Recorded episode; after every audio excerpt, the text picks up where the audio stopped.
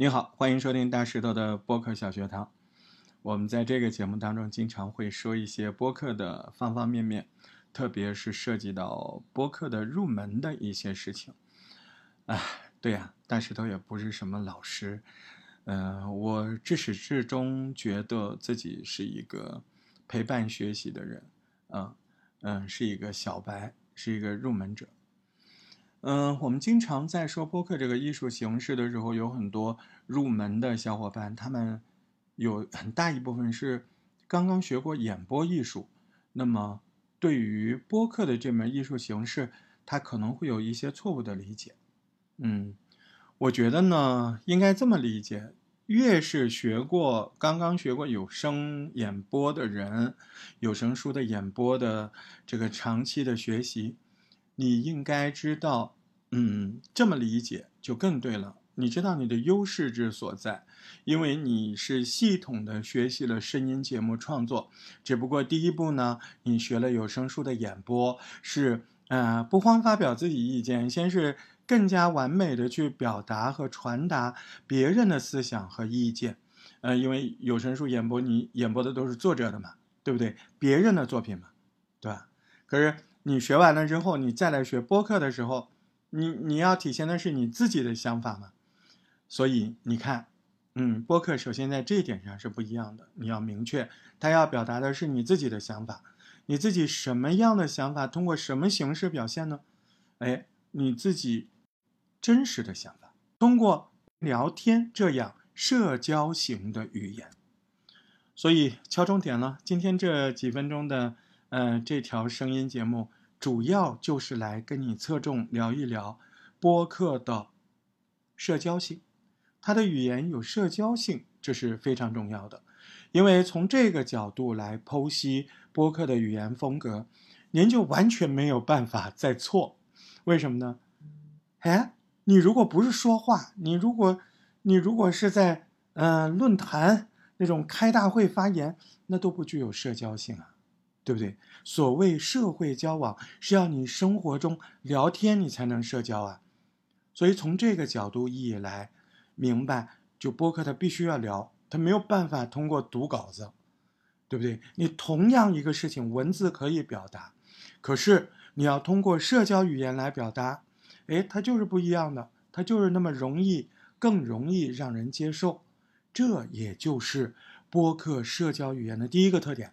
它容易接受，他类生活，他宛若生活现场，在线，对不对？无论是单播、对谈、多人访谈，如果说有例外，就是访谈当中有例外，访谈当中有一些艺术性，可能让你有节目感，其他的时候都是尽量要避免节目感，而是要极度去营造啊，网若生活的那个还原。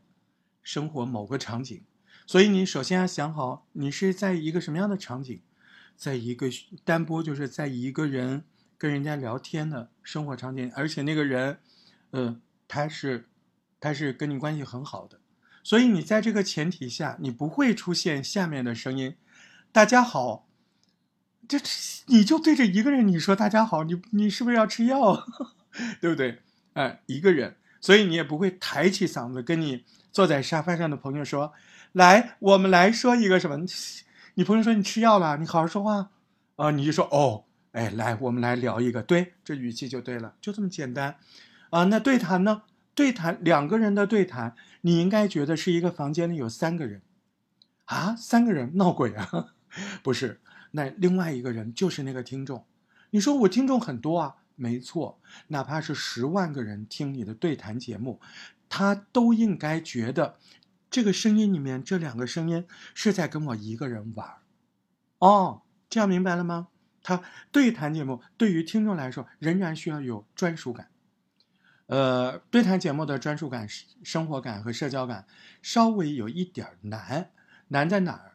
嗯，其实也不难啊，是他没本事说清楚。你看你大舌头一说你就明白，不相信你听。那比如说我跟这个叫兰兰的。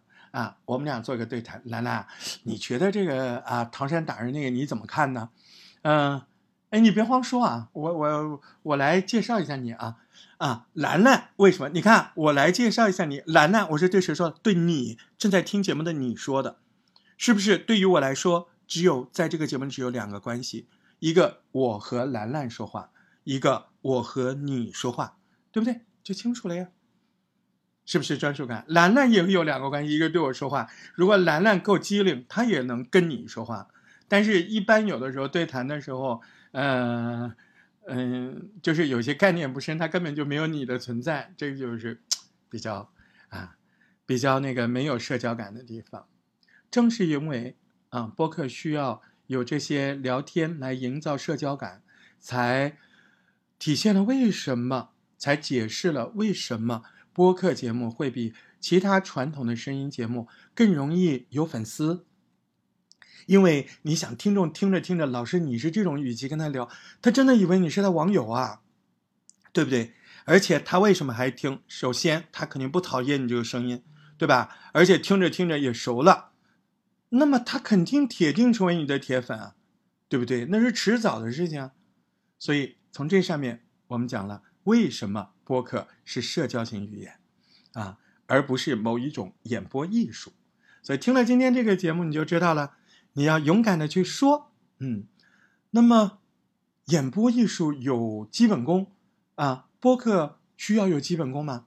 这个话题啊，明天我们聊。播客当然有基本功，怎么练啊？怎么练这些基本功？下一期节目好好跟你聊聊。